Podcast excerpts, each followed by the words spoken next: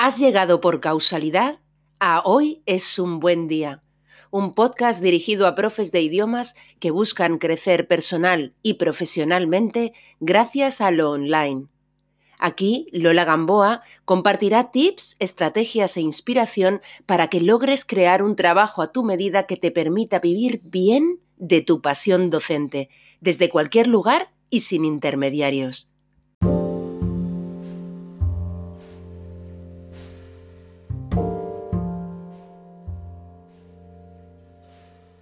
Solvencia.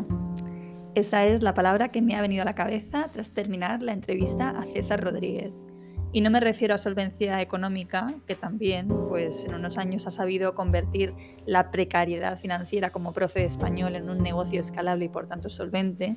No, me refiero más a una solvencia moral, intelectual, a una fortaleza, una coherencia, un compromiso y un buen hacer tanto docente como estratégico. Cuando terminamos hablábamos de lo reconfortante que es poder compartir andanzas con quien te comprende. Y es que ha sido ciertamente un placer compartir esta hora con César. Personalmente me quedo muy contenta con el resultado porque creo que podrás sacar muchas conclusiones valiosas tras escuchar la conversación. Te dejo aquí con la entrevista, pero como siempre, no sin antes desearte que hoy, precisamente hoy, tengas un gran gran día.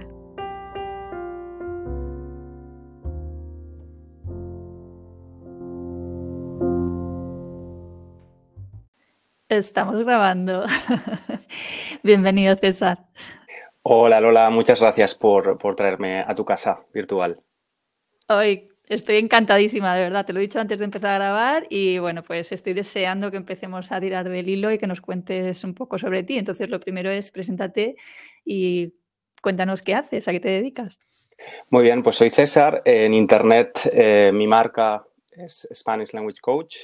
Soy profesor de español, pero soy profesor de español desde hace cinco años. Mi carrera profesional antes de ser profe era completamente diferente.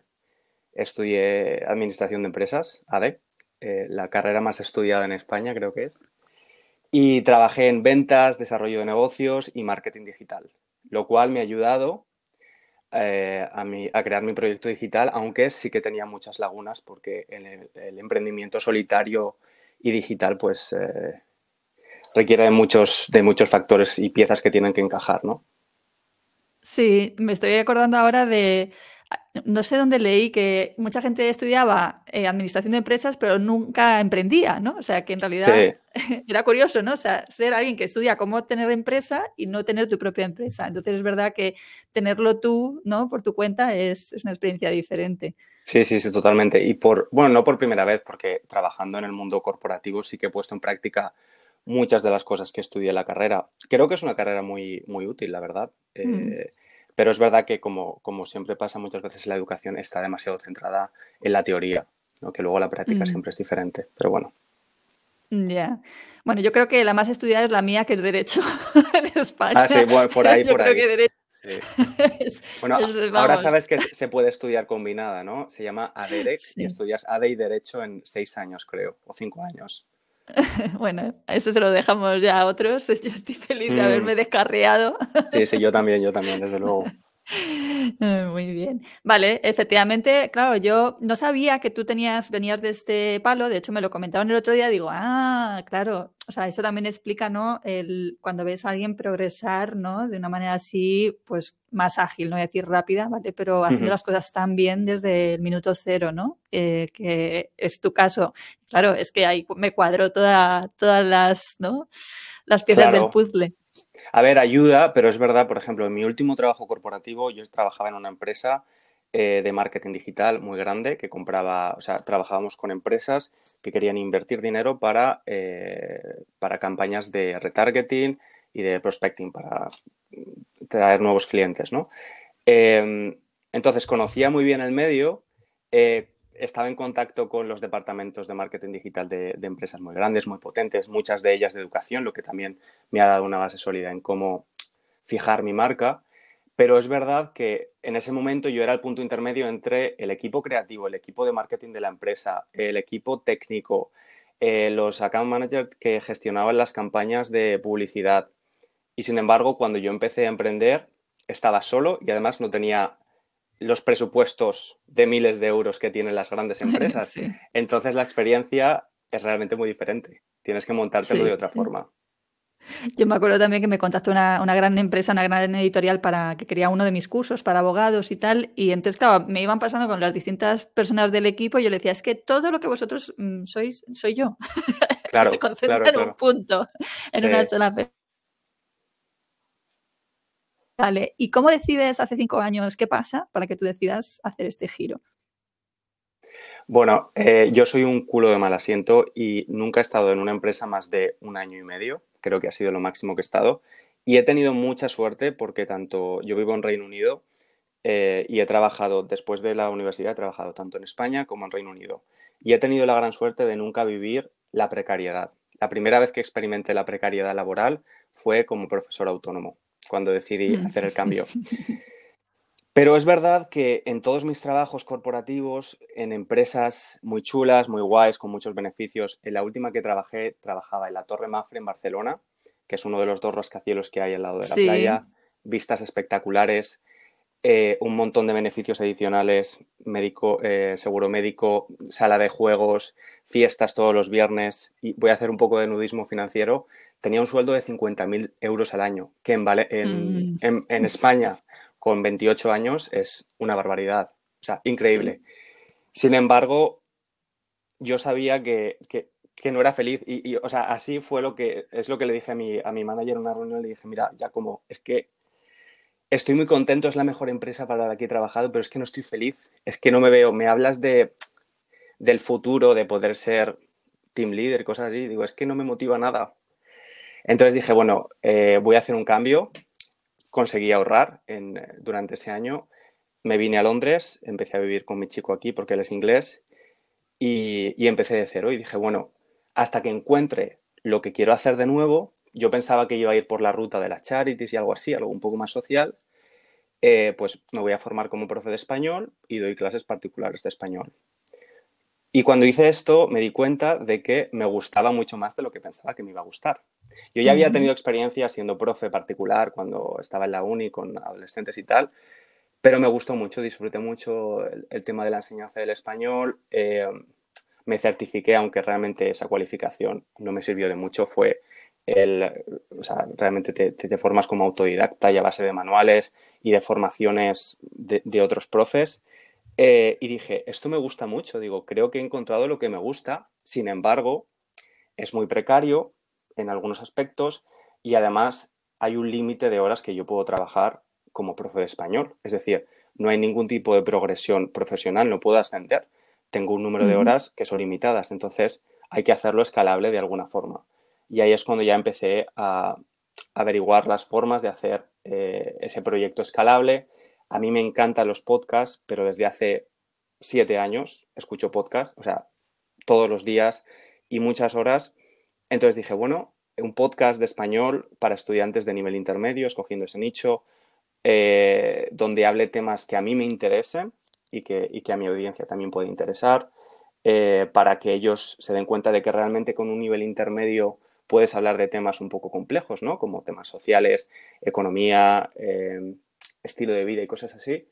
Y, fue la forma en la que empecé a hacer una audiencia a través del podcast también con, otras redes sociales como Instagram, pero ha sido a través del podcast sobre todo que he conseguido crear una audiencia muy fiel eh, y, la verdad es que nunca lo diré en el, en el podcast porque es muy cheesy, es muy, es muy romántico, pero siento que les quiero de verdad porque es que es gente tan maja y de hecho es que al final atraes a gente que es muy similar a ti y yo muchas veces quedo con ellos cuando me dicen, estoy en Londres o, oye, ¿te gustaría tomar un café? Digo, sí. Y yo me tomo cafés con oyentes de mi podcast prácticamente todos los meses.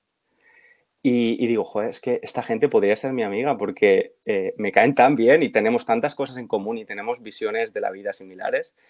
Em, entonces es un proyecto muy chulo y a través de ese proyecto he conseguido lo que quería, que era hacer escalable mi negocio a través de un curso online, de autoestudio. Creo que tú lo llamas curso enlatado, ¿no? Y no me gusta nada la expresión, ¿eh? pero la gente lo entiende bien y tal. Eh, sí. le digo, digo muchas veces curso enlatado. Intento hacer una, combinación, o sea, una variedad de sinónimos de usarlos, pero, pero sí, el curso enlatado. Yo digo curso de autoestudio para que quede claro que, aunque estudias conmigo, lo haces a tu ritmo y que es un curso pregrabado. Eh, un curso que lancé en, en mayo de 2021, o sea, hace, un año, después de tres años eh, emprendiendo y, haciendo crecer la audiencia. Es decir, que no empecé a emprender y lancé el curso, sino que pasaron tres años donde sufrí esa precariedad de la que te hablo em, y, el curso fue mucho mejor de lo que pensaba, la verdad. Yo tenía muchísimos miedos de haber invertido mucho tiempo y dinero en ello y que no funcionara, pero funcionó y funcionó muy bien y de hecho en junio del año pasado dejé de dar clases y desde, desde junio del año pasado únicamente me dedico a la creación de contenido eh, y a los múltiples lanzamientos que hago del curso a lo largo del año y a cuidar de mis estudiantes de, que están dentro del curso. Y le has dicho la precariedad, goodbye. Sí, sí, la verdad es que sí, la verdad es que sí. Qué bien. A ver, Que, que, esto también tiene otros, no, otros inconvenientes, ¿no?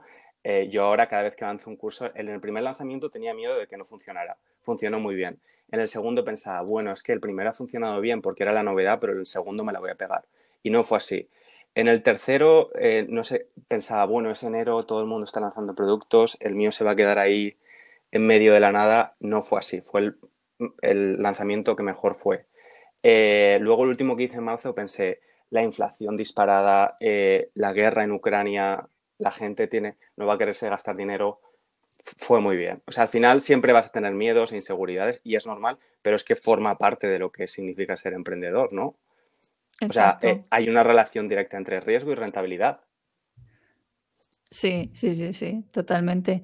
Yo la verdad que después de, o sea, este año llevo 23 años emprendiendo sola, ¿sabes? Y entonces yo siempre, o sea, he tenido como mis momentos, ¿no? De, pelearme con esa inestabilidad y tal, y sin embargo ya hace años que estoy como muy, muy en calma con ella y también pienso que me ha ayudado a ser muy resiliente para, eh, afrontar situaciones que para otros han sido complicadas, ¿sabes? Para mí era lo normal, ¿no? La, la bueno, no saber qué va a ser de ti el año que viene y tal, y la verdad que he tenido siempre la suerte de estar bien posicionada y de, bueno, la suerte y el trabajo que le he metido, claro, ¿sabes? Para, que esto sea así, ¿no? El creer sobre todo en los resultados. Y esto me encanta lo que estás contando porque eres el ejemplo de nuevo, ¿no? El perfecto ejemplo de una persona que ha puesto los mecanismos en marcha para conseguir un, objetivo que se había planteado y, y, estás en ello y lo estás consiguiendo. Y esto, eso sí, nunca se llega a ningún sitio. O sea, esta rueda la tienes que mantener siempre. Totalmente. Claro, esto por eso antes de la entrevista te decía gracias por la labor que haces porque en, en medio de esta vorágine de,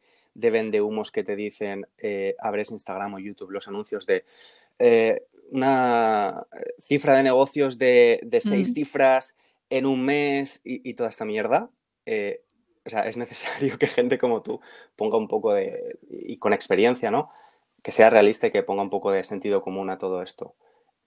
porque obviamente sí, es, una posibilidad, pero no es tan fácil como parece. Es que, que, hay en la vida que, cosas que merezcan la pena y sean súper fáciles de conseguir, pues pocas, pero es verdad que es un trabajo, a mí el trabajo de emprendedor y lo que hago es que me gusta prácticamente cada cosa que hago, excepto las tareas más administrativas que estoy mm, intentando mm. delegar, me gusta todo lo que hago. O sea, me gusta leer informes sobre el futuro de los cursos online, me gusta leer sobre, ¿sabes?, los prospects de países emergentes en la formación online, eh, de cómo el español está creciendo en Reino Unido y hace dos años superó al francés en el idioma más estudiado en universidades y en, institutos. O sea, pues eso, eh, ayer estuve, ayer y antes de ayer estuve en el The Podcast Show. Te iba a decir, te he visto. Un montón. Eh, o sea, es que todas esas cosas me ponen un montón, me gusta mucho el trabajo que hago y es esa pasión que nunca había experimentado en otras empresas, a pesar de estar muy bien tratado, porque pensaba, es que lo que hago va en contra de mis valores. O sea, en la última empresa en la que trabajé,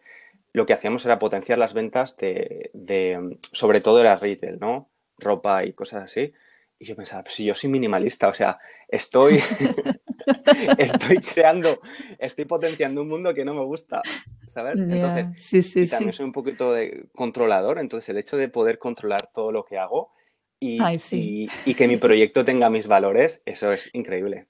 Maravilloso. Sí, yo, para mí, tres palabras para definir el proyecto o el negocio, ¿sabes? Son eso, pequeño, es decir, bajo mi control, eh, simple, sencillo, minimal, lo más minimal posible, pero rentable. ¿Vale? O sea, que no nos olvidemos de que hay que vivir de esto, vivir bien, ¿vale? Y, y, que no nos debe dar ningún tipo de vergüenza en este sentido. Hay un marketing con valores, que es el de la transparencia, el de hacer bien tu trabajo, el de tener a tus alumnos como el objetivo, ¿no? De, de darles calidad, ¿sabes? Y mm. claro que se puede conseguir un, tipo de negocio así. Un negocio, yo estoy rodeada de gente que tiene negocios también eh, digitales más grandes. Yo soy de las que me gusta mantenerme en un entorno pequeñito, ¿sabes? Porque me gusta eso, el, el, el tenerlo bajo mi control. También he visto casos de gente que le ha ido tan, tan, que le ha ido genial, o sea, que está en unos niveles de estos de más de las siete cifras, ¿vale? Pero que mm. se llegan a cansar de su negocio y quieren dejarlo, pero no lo pueden dejar porque ha devenido tan grande, ¿sabes? Que es como, ¿cómo voy a dejar esta, este, mm, ¿no? Esta, no, hay una dependencia, hay trabajadores ahí. Sí, sí, sí, sí, sí, que, oye, que es el mejor de los escenarios, te quiero decir, ¿eh? O sea, que, pero te quiero decir que esto es como, ¿no? El tema de un momento dado decir, ay, soy, funcionario y ya me tengo que quedar aquí porque me ha tocado la mm. lotería, ¿no? O sea, que también he visto el caso, ¿no? De eso, del emprendedor que, que súper triunfa y, y, luego está como, eh, ahora quiero más, ¿no? Y otro escalón más y otro escalón más. Ya no, ya no me vale con las siete cifras, ya necesito es que es muy curioso. Pero a mí me gusta eso. Prefiero un negocio en el que mm, sí, vivo muy bien, ¿sabes? Pero lo tengo muy controlado y siempre pienso, el día que yo quiera lo cerraré. O sea, no tendré ningún tipo de problema en cerrarlo, ¿sabes? O sea, no, mi negocio no soy yo. Y, me gusta también escuchar, ¿no? La apuesta que haces por la calidad de vida, ¿no? O sea, te veo eso. Estaba, como te estaba investigando más esto ayer, pues, eh, ¿no? He visto, ¿no? Pues el, el, tema del veganismo, ¿no? que me ha hecho mucha gracia escuchando el podcast eh, tú y yo con tu novio, ¿no? Que te dice, siempre tienes que decir que eres vegano. Sí, sí, sí. Este es el nuevo, podcast que hemos lanzado para falsos principiantes. Ahora vamos a hablar, ahora vamos a hablar de él. Y sí, ¿no? O sea que... Dime.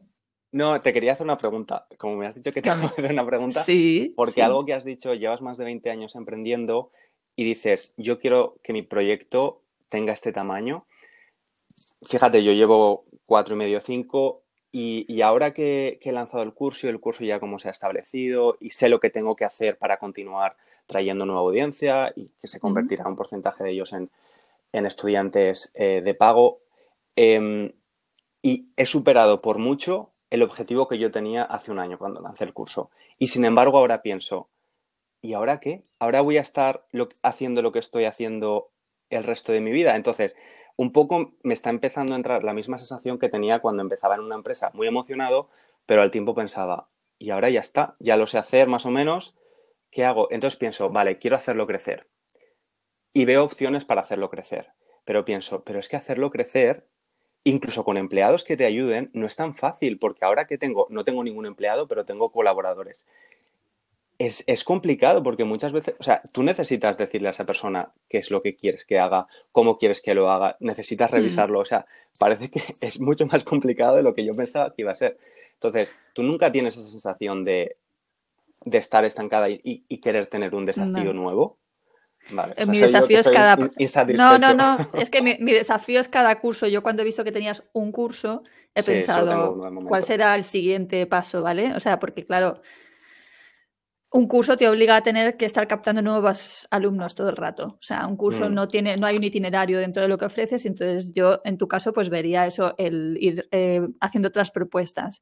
Lo que sí es que yo, yo, yo he tenido muchos, mm, muchos proyectos. He tenido un espacio de coworking, eh, he tenido una tienda de artesanía, he, o sea, he tenido un despacho de abogados, ¿sabes? He tenido muchos proyectos, ¿sabes? Es decir, que también soy bastante, porque es lo que te pasa cuando no mm, te voy en las ideas y además no te haces límites, ¿no? No dices, ah, no, esto no es posible, no es, ay, pues no hay un, en Málaga no hay un congreso todavía sobre economía colaborativa, pues lo monto yo y lo monto, ¿sabes? Es decir, que me he metido en muchos berenjenales. Mi tendencia ha sido al principio a eso, a meterme en muchísimas cosas, en hacer todo aquello que se me pasaba por la cabeza y un, momento en que digo, no, no, vamos al minimalismo, me concentro en el inglés jurídico, que era lo que siempre había mantenido, y me quito todo lo demás, me quité el coworking, tal, ¿sabes? Entonces yo he hecho al revés, eh, porque mi tendencia es esa, mi tendencia es otra vez a mm. expandirme y a, meterme en más cosas, y sigo siendo así, sigo teniendo mm. proyectos y, cosas que me interesan, que me llevan a pensar, mm, a lo mejor me voy a ir por este camino ahora del, del pan sin gluten, por ejemplo, ¿no? que el tema del,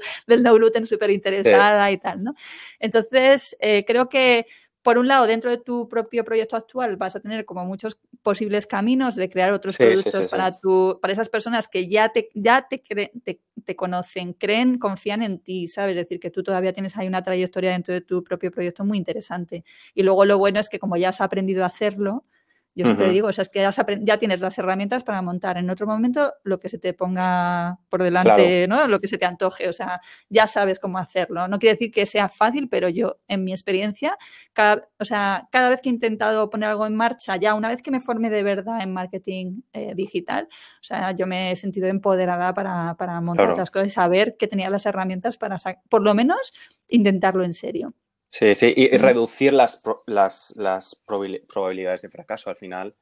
Eh, si eres una emprendedora en serie, que yo creo que la mayoría de emprendedores somos así, ¿no? Que tenemos un montón de ideas y queremos hacer, pero es verdad que te tienes que, que retraer un poco de hacerlo porque si algo te está funcionando, tienes que poner tu foco ahí y no puedes tener la cabeza en, en mil historias porque te agota también, ¿no? O sea, eh, o sea, lo positivo que tiene nuestro trabajo es que es muy creativo, pero lo creativo consume mm. muchísima energía. O sea, yo no puedo mm, estar trabajando creativamente más de dos horas. O sea, creativamente decir, estar mm. creando contenidos o eh, para, ya sea de los gratuitos o para el curso. A mí dos horas ya es como, uf, ya, ya, ya me he fundido. Sí, sí, la fatiga creativa. Tareas, Sí, totalmente. Rutinas, eh, o sea, rutinas más de mandar emails, de hacer tareas más administrativas que son más aburridas, puedo estar más tiempo. O sea, no me consume, me aburre más, pero no me consume la energía que me consume la parte creativa, ¿no?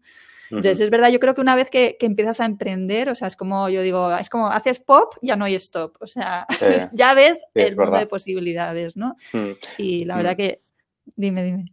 No, sí, además que hace, hace muy poco estaba leyendo un artículo del Economista sobre, hablaba de emprendedores españoles, no emprendedores digitales, o sea que imagino que es mundo offline, eh, pues eso, que la mayoría de emprendedores españoles son emprendedores en serie, que no solo crean una empresa, sino que crean varias y que el porcentaje de fracaso del primer proyecto que crean es muy alto, del 50%, mm. pero el segundo se reduce al 30% y el tercer proyecto se reduce al 20%. O sea, al final es que la curva de aprendizaje está ahí y tiene todo el sentido del mundo, que, pues Totalmente. que aprendes de tus errores, con suerte.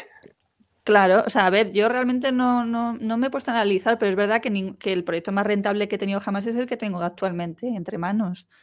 Y, pero que ha obedecido todo mucho a lo que me apetecía hacer y a lo que sentía que era bueno para mi vida, ¿no? O sea, prior, hubo un momento que tuve una reunión conmigo misma y dije, vamos a ver, o sea, es que yo realmente si lo importante para mí es esto, la calidad de vida, pues realmente tengo que apostar por ello. Y en este sentido, es verdad que lo digital, eh, no, o sea, es verdad que existe el mundo vende humo, pero el, el, mundo vende humo tiene mucho que ver con que, con que todos cuando descubrimos esto, vemos aquí un campo que dices, joder, ¿y esto por qué no lo sabe más gente? ¿no? O sea, ¿no? Entonces tú empiezas a, querer que otros, ¿no? Eh, que es lo que me ha pasado a mí. Yo aprendí esto y es que inmediatamente le decía a todo mi entorno, tío, haz esto, haz, esto, haz esto, ¿no? Y, yo igual, yo igual, con todos los profes que conozco, digo, pero ¿por qué no tienes esta página web y estás creando una lista de emails? Pero ¿por qué? Sí, es, sí, sí, es que es natural que ves mucha potencial, eh, mucho potencial en otras personas y en otros proyectos. Exacto, entonces hay mucha gente que se, ¿no? Pues que su medio de vida se ha convertido en enseñar a otros a hacer esto mismo, ¿no? O sea que yo siempre suelo decir que eso, que mm, eh, rompo una lanza a favor de, los vendehumos porque realmente es verdad que, que se puede conquistar muchísima calidad y, la serenidad financiera que yo he conquistado en los últimos años. Eh, o sea, yendo, yo siempre he dicho, siempre me he ido bien porque yo me posicioné muy bien con inglés jurídico en colegios de abogados, en, ¿sabes? En, en lugares donde no me pagaban como profesora de idiomas, ¿sabes? No una tarifa de profesora de derecho, digamos, ¿sabes? No de profesora de idiomas. Entonces, pero, pero claro, también tenía que trabajar más horas y tal, ¿sabes? O tenía, o sea, dependía de otro, dependía de que me contrataran. O sea, cuando eres tú, el otro día escuchaba a Paloma bueno, en mi podcast lo escuchaba, claro, como que sí, sí, sí, Es que como lo iba escuchando en el coche, iba escuchando mi propio podcast, pues digo, escuchaba a Paloma. Em, eh, decir eso que, eh, ¿no? Que, que, la libertad, o sea, esa, esa cara bonita que se, que se pinta cuando también hay una cara B, que por supuesto, como en todo, ¿no? O sea, que también eso lo hace interesante. decir. Mm. Mm. Pero que, que, cuando tú es, trabajas para ti mismo, que en realidad tienes un, un jefe malísimo, que eres tú, ¿no? Que eres bastante duro y que además siempre dependes de los, de los mm. clientes, siempre dependes de los clientes, es verdad. Pero eh, el, el, quitarte el intermediario, o sea, el intermediario es cómodo porque te busca los, los alumnos, ¿no? ¿Sabes? O sea, pero te lo quitas y te quitas también muchos tapones, el tapón de, eh, plantear lo que tú quieres ofrecer, ¿no? Por ejemplo, yo quería ofrecer tal curso en el Colegio de Abogados, bueno, pues había que pasar por un proceso de aprobación en la Junta, bueno, pues está, pues pim, pam, pum, no, yo ahora mismo se me ocurre una idea y mañana la tengo implementada, ¿sabes? O sea, ya estoy empezando a implementarla. Entonces, eh, yo creo que merece mucho la pena darle una oportunidad y por eso me gusta traer aquí al podcast a personas que habéis ido haciendo esa transición, la habéis ido haciendo, dando unos pasos muy bien dados, ¿no? Y que os ha llevado a un lugar elegido, que es que es, lo que más me interesa, al lugar que tú has elegido. Sí, sí, sí, el lugar que has elegido, que, pero es eso, que, hay muchos obstáculos y muchas cosas que te frenan, personas que te frenan con buena intención, em, mm. ¿sabes? Y, y, miedos, y es que es normal es absolutamente normal, pero es eso.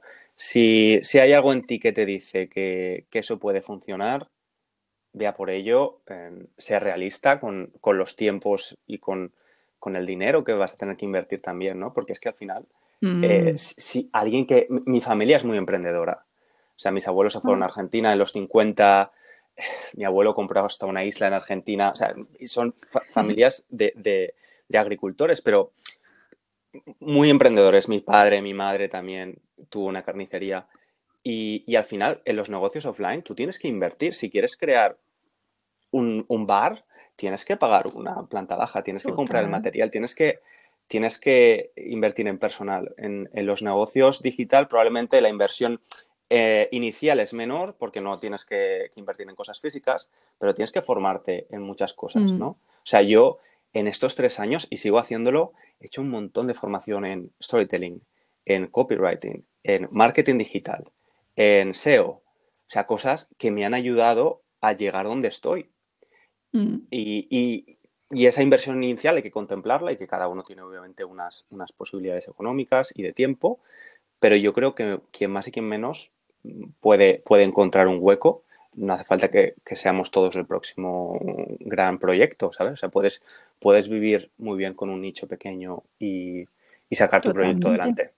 Mm. Claro, sí, yo se lo digo muchas veces a las profes que mentorizo y digo, pero si a ver, ¿con cuántos alumnos crees que tienes, que necesitas al año para vivir? Incluso con un proyecto escalable, ¿me entiendes? O sea que, que mm, eh, también esto surge muchas veces cuando hablamos del tema del nicho, ¿no? De, ay, es que me cierro las puertas cuando me, centro en un nicho y tal. digo, pero ¿cuántos alumnos quieres? no te hace falta todos los alumnos del planeta, hay que repartir. Claro, además es más fácil posicionarse. En, por ejemplo, eh, Sara de, creo que es Español 360, es un podcast de español dirigido, dirigido al, em, mercado de, de Italia. Pues es uno de los podcasts más escuchados en Italia en la categoría de, Language Learning. Es normal porque es, es, un nicho perfecto para el estudiante español, eh, el estudiante de español que habla italiano. Entonces es mucho más fácil posicionarse porque hay menos, menos competencia, ¿no? ¿Y quién es, quién es tu alumno? Pues mi alumno, esto lo he descubierto, mi alumno que compra el curso es probablemente diferente al alumno que escucha el podcast, que es mucho más amplio. O sea, ayer en, la, conferencia esta sobre podcasting nos decían, tenéis que identificar exactamente quién es la persona que os escucha, cuáles son sus gustos, cuáles son sus miedos, cuál es su edad, cuál es su género.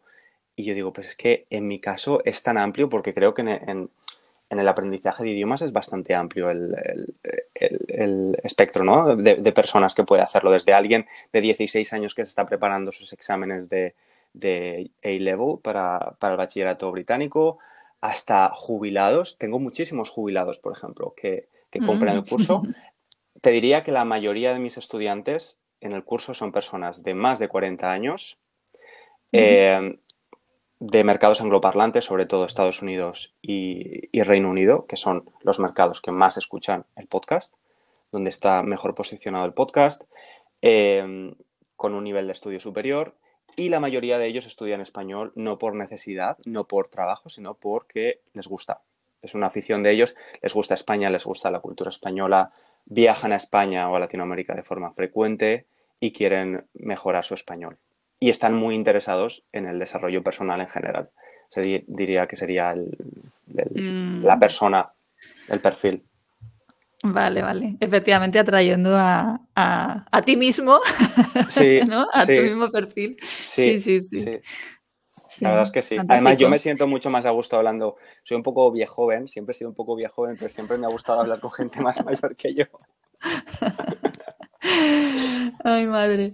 La verdad es que me lo he pasado de bien viendo tus vídeos. Además, he visto la evolución porque he visto algún vídeo más antiguo y algún vídeo más nuevo. Me lo he pasado súper bien. Es verdad que engancha muy bien, ¿no? En eh, YouTube.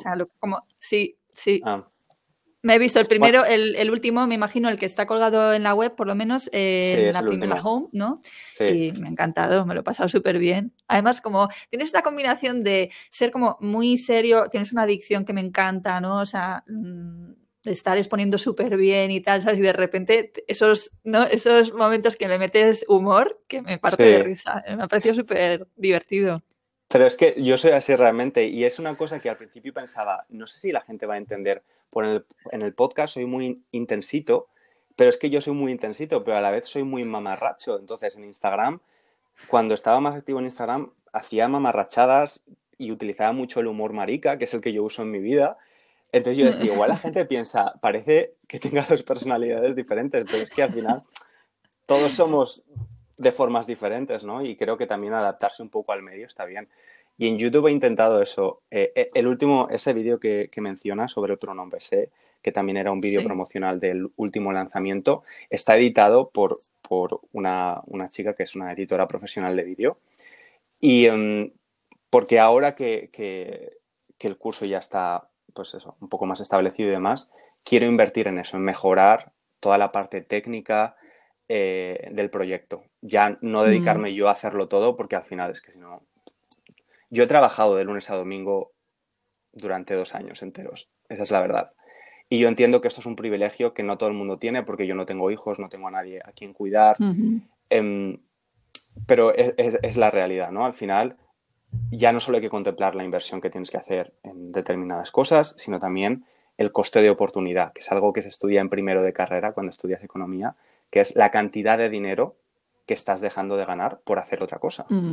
Exacto. ¿no? Entonces, pues en mi caso yo eh, dejé de ganar los 50.000 euros anuales de trabajar en esa empresa. Eh, cuando daba clases particulares me bloqueé dos días a la semana para crear solo contenido y, pensar en la estrategia de lo que quería hacer. Dejé de ganar dinero de las clases eh, online y particulares pero bueno, es que el coste de oportunidad también se puede ver como una inversión. O sea, al final, yo ahora todos los días tengo un cronómetro en mi ordenador y cronometro mi trabajo de producción y de estrategia.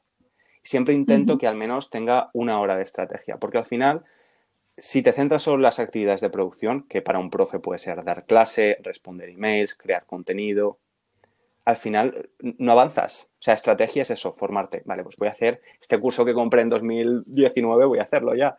Eh, formarte, pensar, eh, hacer una lluvia de ideas sobre cuál va a ser tu plan de contenido en determinada red social, eh, leer informes sobre qué está pasando en, nuestro, en nuestra industria, qué es lo que se espera, ir a eventos online o presenciales.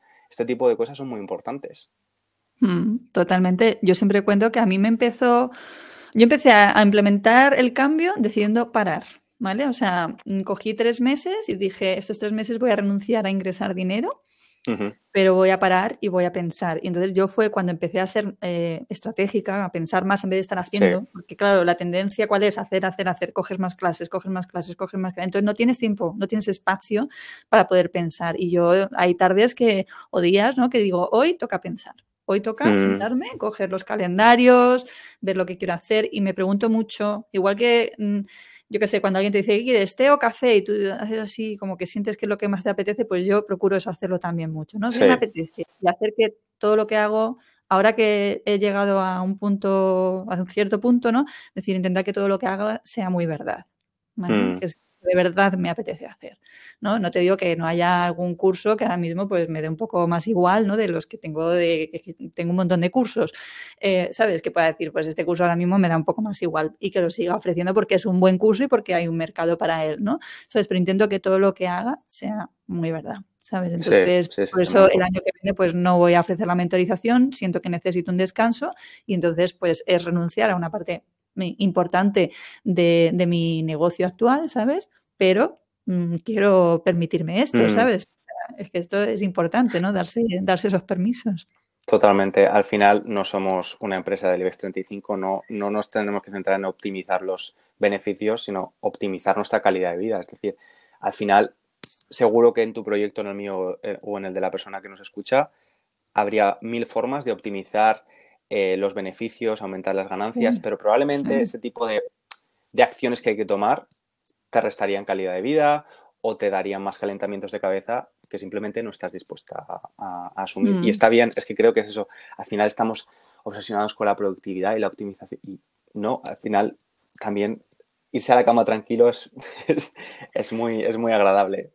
Sí, también ser capaz de pararse a apreciar lo que ya tienes conseguido, por ejemplo. O sea, si siempre hay una escalada hacia lo siguiente, a lo siguiente, que está muy bien, te impulsa adelante, te pone retos y yo creo que es sano también, ¿no? El tener eso como objetivos eh, que cumplir, pero ser capaz de apreciar lo que tienes es importante.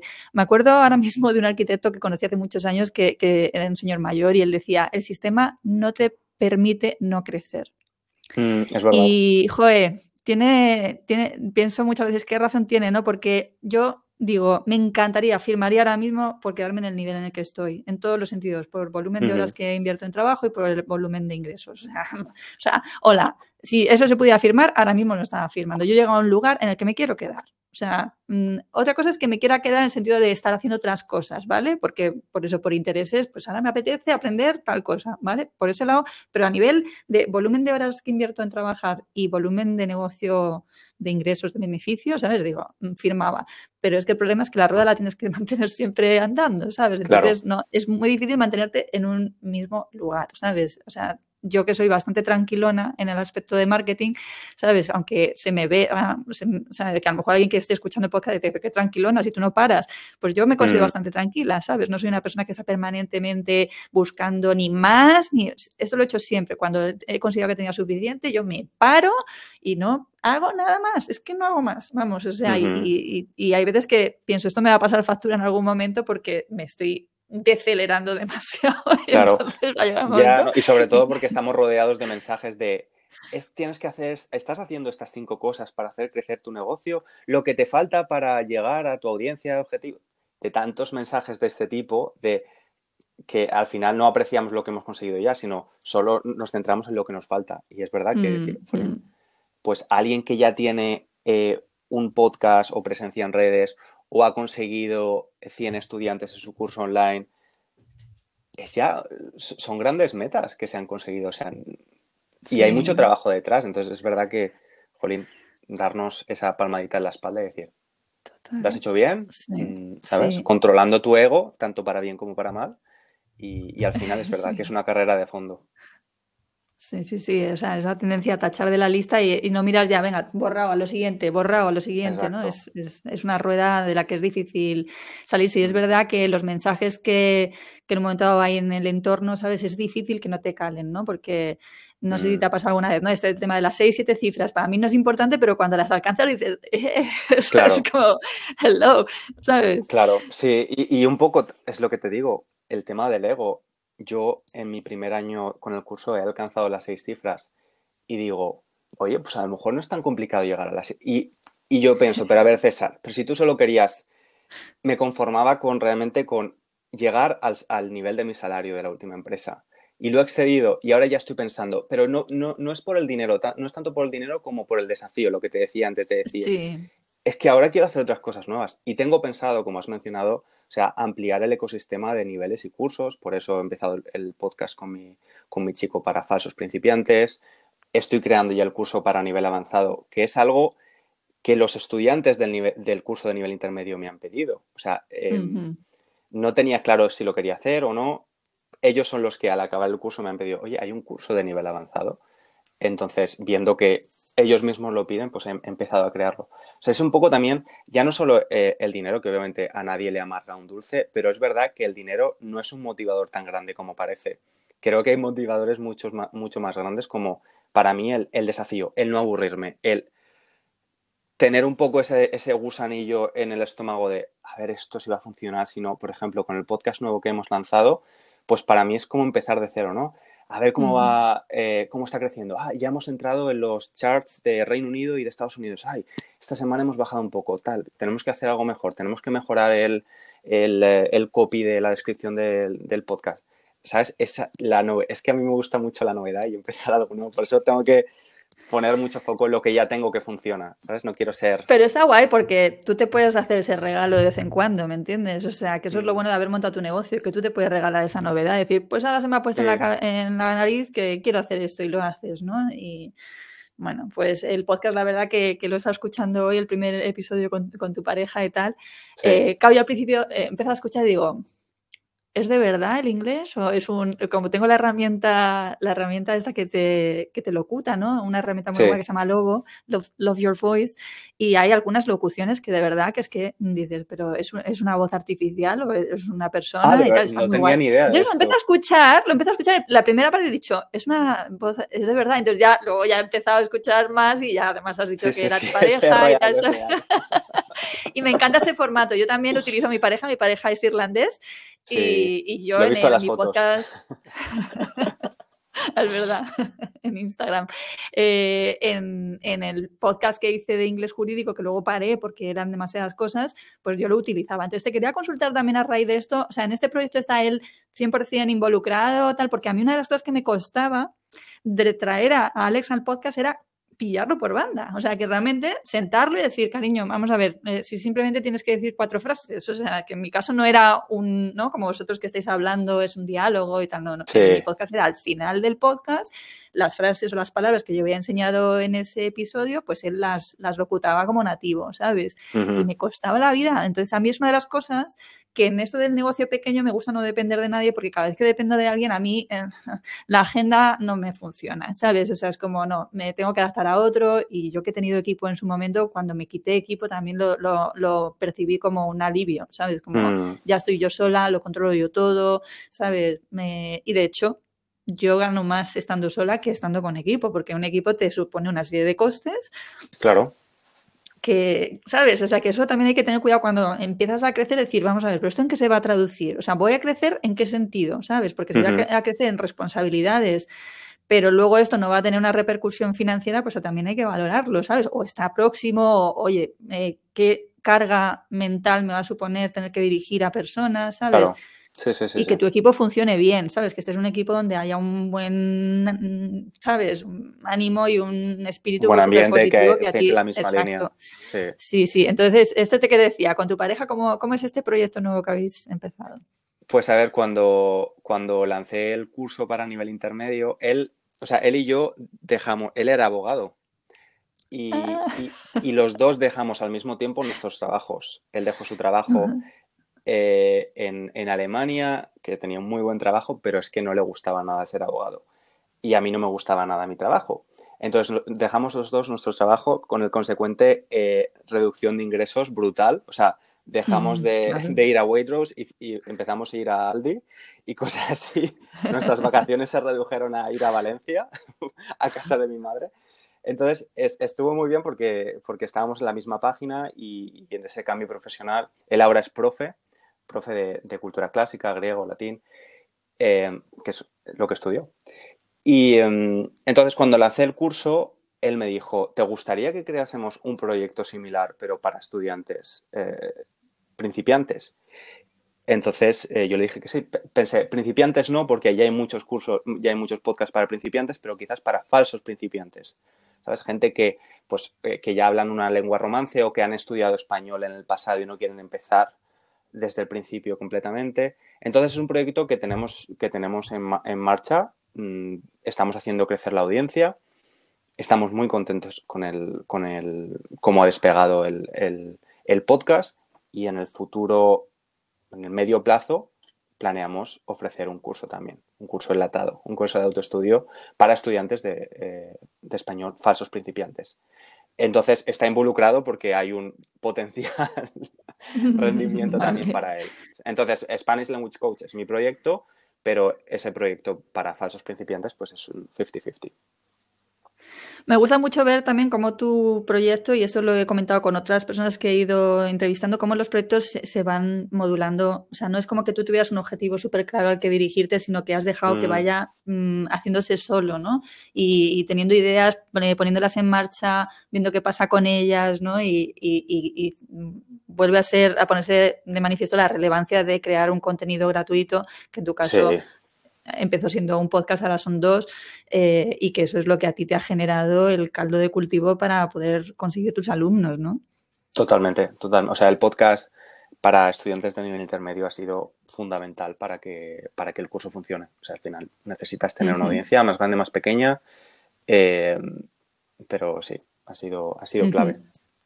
En su momento apostaste también fuerte, ¿no? Por Instagram, porque yo creo recordar, yo te, te asocio inicialmente a Instagram, ¿vale? A que como que habías crecido mucho en Instagram o que habías dado alguna charla sobre como, no sé, no sé por qué, ahora mismo no me acuerdo, ¿sabes? Pero yo tengo una asociación, mm, o sea, yo pienso en ti, pienso en Instagram y luego pienso en el podcast, ¿sabes? Y recientemente he visto que publicabas como que habías desconectado un poco, ¿no? De, del tema redes sociales y tal, ¿no? Que luego al ver el tu tendencia hacia la calidad de vida, el minimalismo, etcétera, ¿sabes? Digo, pues me hace mucho sentido y tal, ¿sabes? Mm. Pero ¿qué papel dirías que ha jugado Instagram en tu proyecto hasta ahora?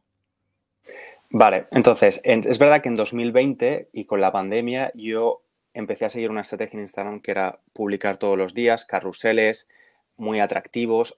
Estaba de verdad con una media de cuatro horas al día dedicándome a Instagram entre la creación del post, eh, la publicación, comentarios, todo esto. Eh, y funcionó muy bien porque crecí muy rápido en, esos, en esos meses.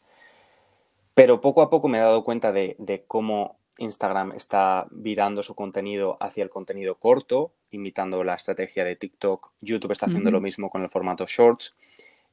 Y a mí es algo que como estudiante de otros idiomas o aprendiente de otras cosas que me gustan, es algo que, no me gusta y de hecho hay un término para esto, que es que me lo he apuntado porque disfunción narcotizante, que es un término que se empezó a usar en los 50 eh, cuando los medios de comunicación masivos como radio y televisión, eh, la gente se informaba de lo que pasaba en el mundo y la sensación de estar informado les dejaba narcotizado pero no tomaban acción.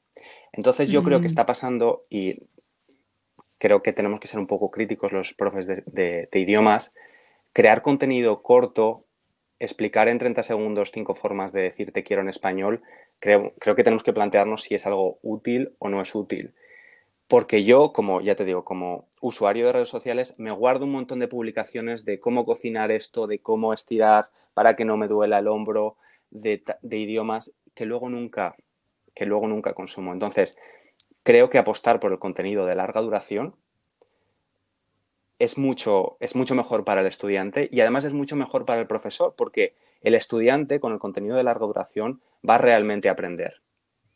De hecho, ayer en, la conferencia de podcast nos decían que el, porcentaje de retención del podcast es mucho mayor que cualquier otra plataforma. Yo lo veo, en YouTube soy muy pequeñito, tengo 5.000 o 6.000 em, eh, suscriptores, pero en YouTube la media de retención es del 50% en mi canal en el podcast es de más, de, más del 90%. Mm. Y la gente me dice, es que he aprendido mucho con tu podcast, ya llevo casi 100 episodios.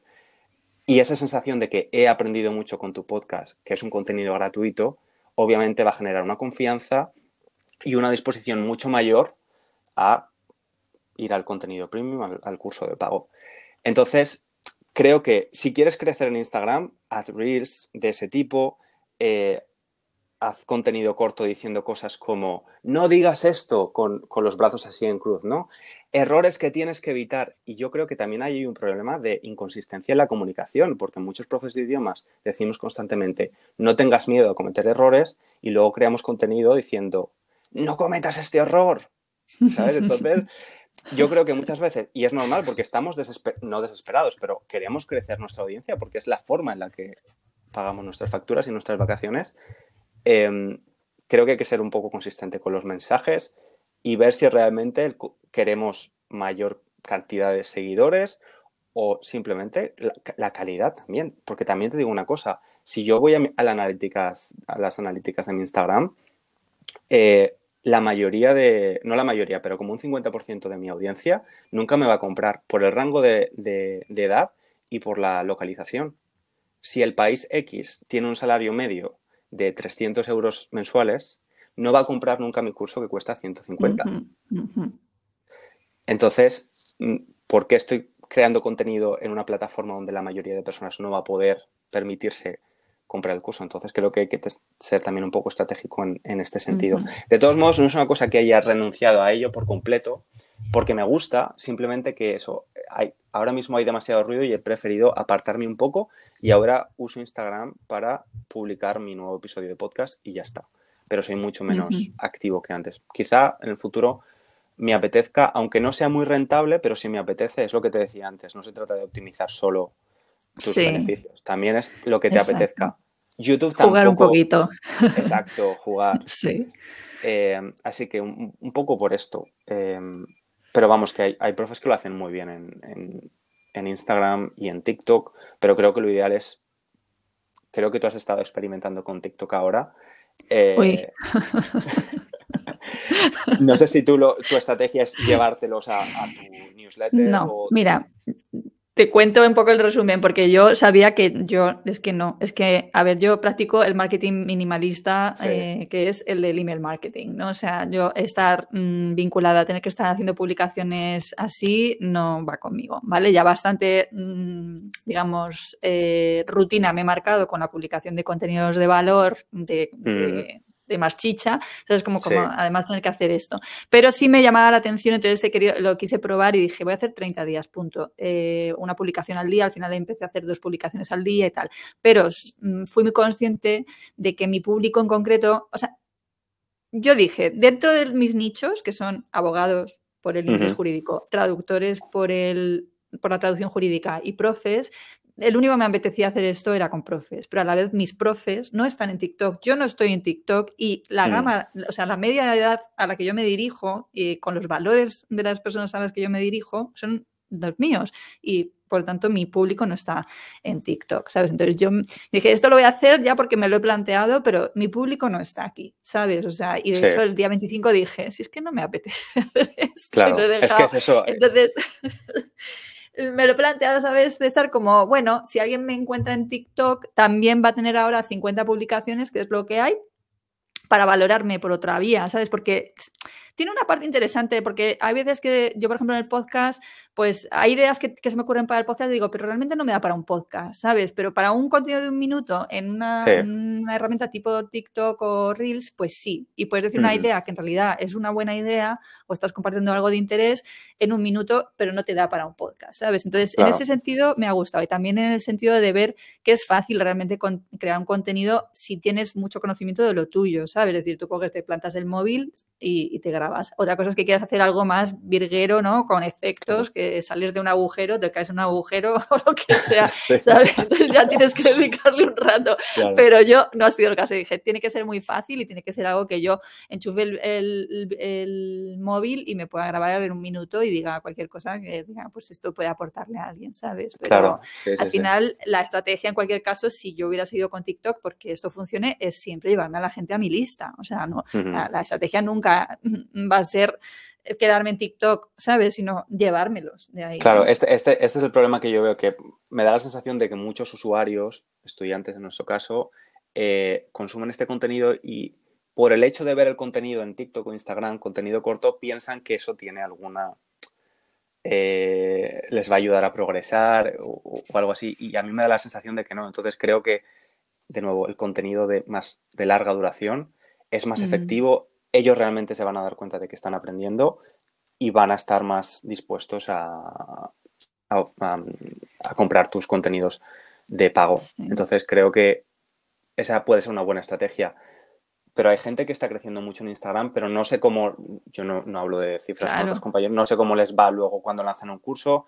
Sí que he escuchado la queja común de, de algunos profes en Instagram, es eso, que crecen, pero crecen de países eh, donde o el poder adquisitivo es bajo o incluso ni siquiera pueden comprar algo a alguien de Europa. O sea, a mí me ha pasado en el último lanzamiento gente de Rusia que no, no han podido comprar el curso o gente de, de, Irán que también tenían, porque hay limitaciones con el tema de las tarjetas de crédito. Entonces, creo que son cosas que hay que tener en cuenta a la hora de ver las analíticas y decir, vale, estoy creciendo, pero estoy creciendo con la gente que quiero crecer.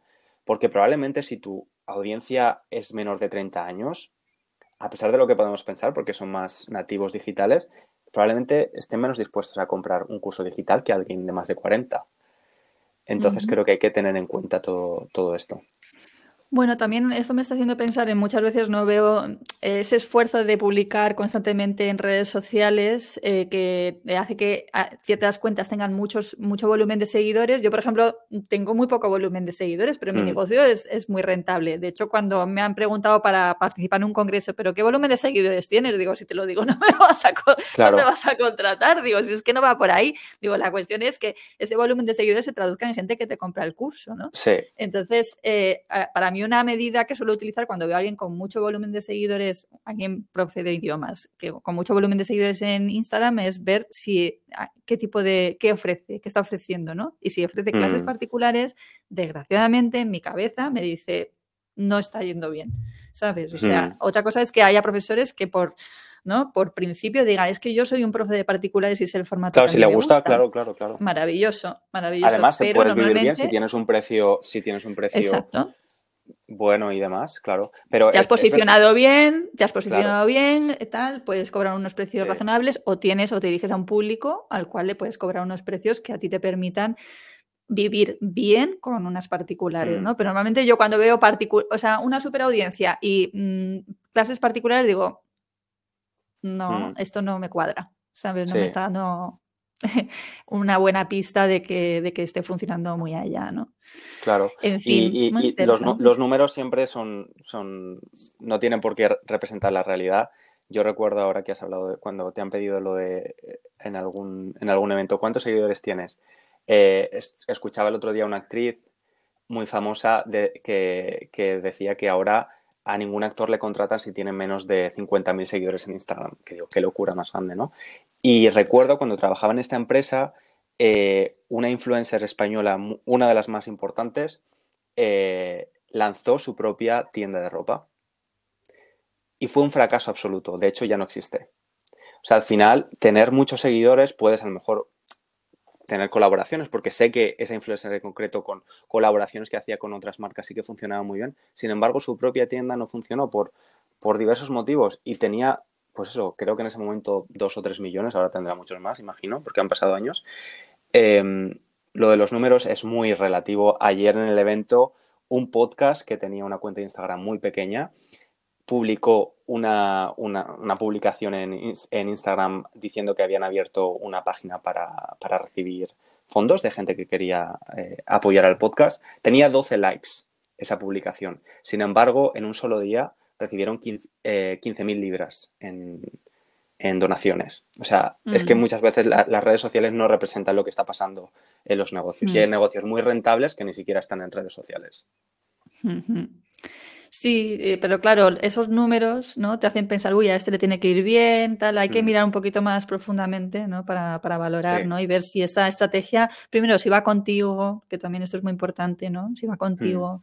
Porque si estás haciendo algo que va totalmente en contra de tus valores, lo estás pasando mal, ¿no? ¿Sabes? Pues claro. eso también te lo tienes que plantear, ¿no? En este sentido, el podcast por ejemplo, es que es una herramienta maravillosa para nosotros los profes, además de que te lo pone fácil. O sea, yo estaba pensando, ¿no? Cuando haces un vídeo, tú, o cuando haces un podcast, la diferencia, ¿no? Mm, de trabajo que te implica una cosa y la otra, ¿no? Totalmente, totalmente. Mm. Lo puedes hacer en pijama, en tu casa, sin tener que poner focos ni nada de eso. Sí, sí, sí. Eh, he visto, por lo menos en el último vídeo, he pensado, mm, estás utilizando Prompter, ¿verdad? Para, para, eh, dar el contenido, que yo, viva el pronter, por favor, o sea, es que es maravilloso. Sí, la verdad es que es muy útil porque si no tenía que hacer muchos cortes, eh, invertí eso en una buena cámara, en el pronter, en eh, iluminación y, pues en la edición de, una editora profesional y con YouTube todavía, porque YouTube realmente también no está el mercado al que yo aspiro, que son personas de más de 40 años más o menos. El usuario de YouTube, el, porcentaje más grande está entre los 18 y los 35, pero sí que lo veo como algo más a largo plazo, porque esa gente de 18 a 35 en pocos años tendrá más años, ¿no?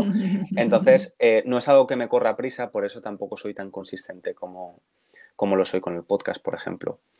Eh, y también porque lo que decíamos antes, al final también hay que priorizar tu calidad de vida. Digo, pues mira, si no, si no me da la vida y no puedo hacer todo, pues no pasa nada. Claro, no hay que hacerlo todo a la vez. O sea, si hay que dejarse cosas para otros momentos, ¿no? Si lo bueno es que no te falten ideas y posibilidades y cosas que probar, ¿no? Mm. Exacto. Pues mira, o sea, es que me quedaría hablando contigo, ni te cuento, vamos. Y de hecho hay preguntas que se me van a quedar en el tintero, pero vamos a ir ya cerrando porque vamos, eh, vamos a hacer hora. Sí, sí, y te quería eh, preguntar, bueno, pues un poco mm, cuáles han sido tus grandes aprendizajes en estos últimos cinco años ¿no? de emprendimiento en solitario, si tienes ahí posibilidad de hacer una valoración, porque sé que es una pregunta que no es fácil. Vale, eh, tema síndrome del impostor, que sí que he sufrido, pero ahora la verdad es que no tengo para nada. Creo que es muy importante creer en ti, trabajar tu autoestima, eh, porque al final sobre todo cuando empiezas a hacer un proyecto digital, vas a recibir muchos comentarios positivos, la mayoría, pero también algunos negativos. Y con el síndrome del impostor yo siempre he pensado que la honestidad es eh, la mejor inversión a largo plazo. Tú antes hablabas de transparencia. O sea, si no eres experto en una determinada materia, no hables de ello o no, no, hagas una formación sobre ello. Eh, y sobre todo mira datos objetivos que demuestren que tú sí que eres bueno haciendo lo que haces. Yo cuando empecé como profe particular tenía muchísimo, muchísimo eh, síndrome de impostor porque nunca lo había hecho. Pues empecé poco a poco, empecé solo con clases de, de, conversación, luego empecé a hacer clases más estructuradas empecé a incrementar mis precios poco a poco. Luego empecé a, a ayudar a gente a presentarse al DELE y el 99,9% de todos los estudiantes que se presentaron aprobaron. Pues ahí ya tienes un dato objetivo de que algo estás haciendo bien. Obviamente el alumno ha hecho gran parte del trabajo, pero tú estás haciendo algo bien. Cuando lancé el curso, también tenía mucho miedo de que el curso no ayudara a la gente. Sin embargo, no ha sido así. Datos objetivos. La tasa de devolución del curso es muy baja, no llega al 1%. Eh, la gente completa el curso también tienes que hacer tu fuerza para que lo mm. completen. porque esto también hay que ser estratégico. Tú quieres que completen el curso, que vean resultados, para que luego cuando haya un, curso superior eh, estén dispuestos también a inscribirse. Claro. Y te recomienden también. Y te recomienden, que es algo que yo no, ni siquiera había contemplado la recomendación. En los dos últimos lanzamientos, cuando he preguntado a alguien, ¿y cómo me conoces? Por YouTube, podcast, me ha dicho, no, no, no te conozco. Eh, un amigo me ha recomendado el curso. O sea, gente que te hace el marketing gratis, ¿no? Que, es la mejor. De, es el mejor marketing, que alguien te recomienda y gente que está, le ha gustado tanto el curso que está dispuesto a recomendarlo a otra persona, a su amigo, y, lo compra, ¿no? Y de hecho, ayer en la, en la conferencia de podcast decían que era la forma en la que más podcasts se descubren, a través de la recomendación. Ni inversión en anuncios, ni, ni colaboraciones. La mejor forma de descubrir un podcast es que alguien te lo recomiende. El podcast es algo muy íntimo, que se consume de forma íntima, pero que se, comparte mucho. Entonces, si a alguien le gusta tu podcast, lo va, lo va a recomendar. Yo he recomendado tu podcast a muchos profes porque me gusta. Entonces, importante tener un contenido que sea, pues eso, muy compartible y que la gente esté orgullosa de compartir. Si escucho este podcast y me gusta, escúchalo tú también. Buenísimo. Oye, tenía la intuición de que me iba a gustar mucho hablar contigo y se ha visto confirmada. Ah, muchas gracias. Ha sido un placer, de verdad. Sí.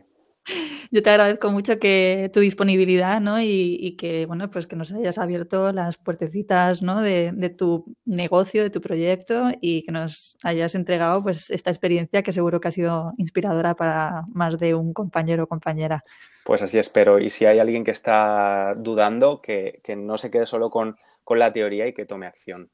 ¿no? Porque al final es eso, que al final muchas veces te quedas en información, información, pero no tomas acción. Pues empieza por, por algo.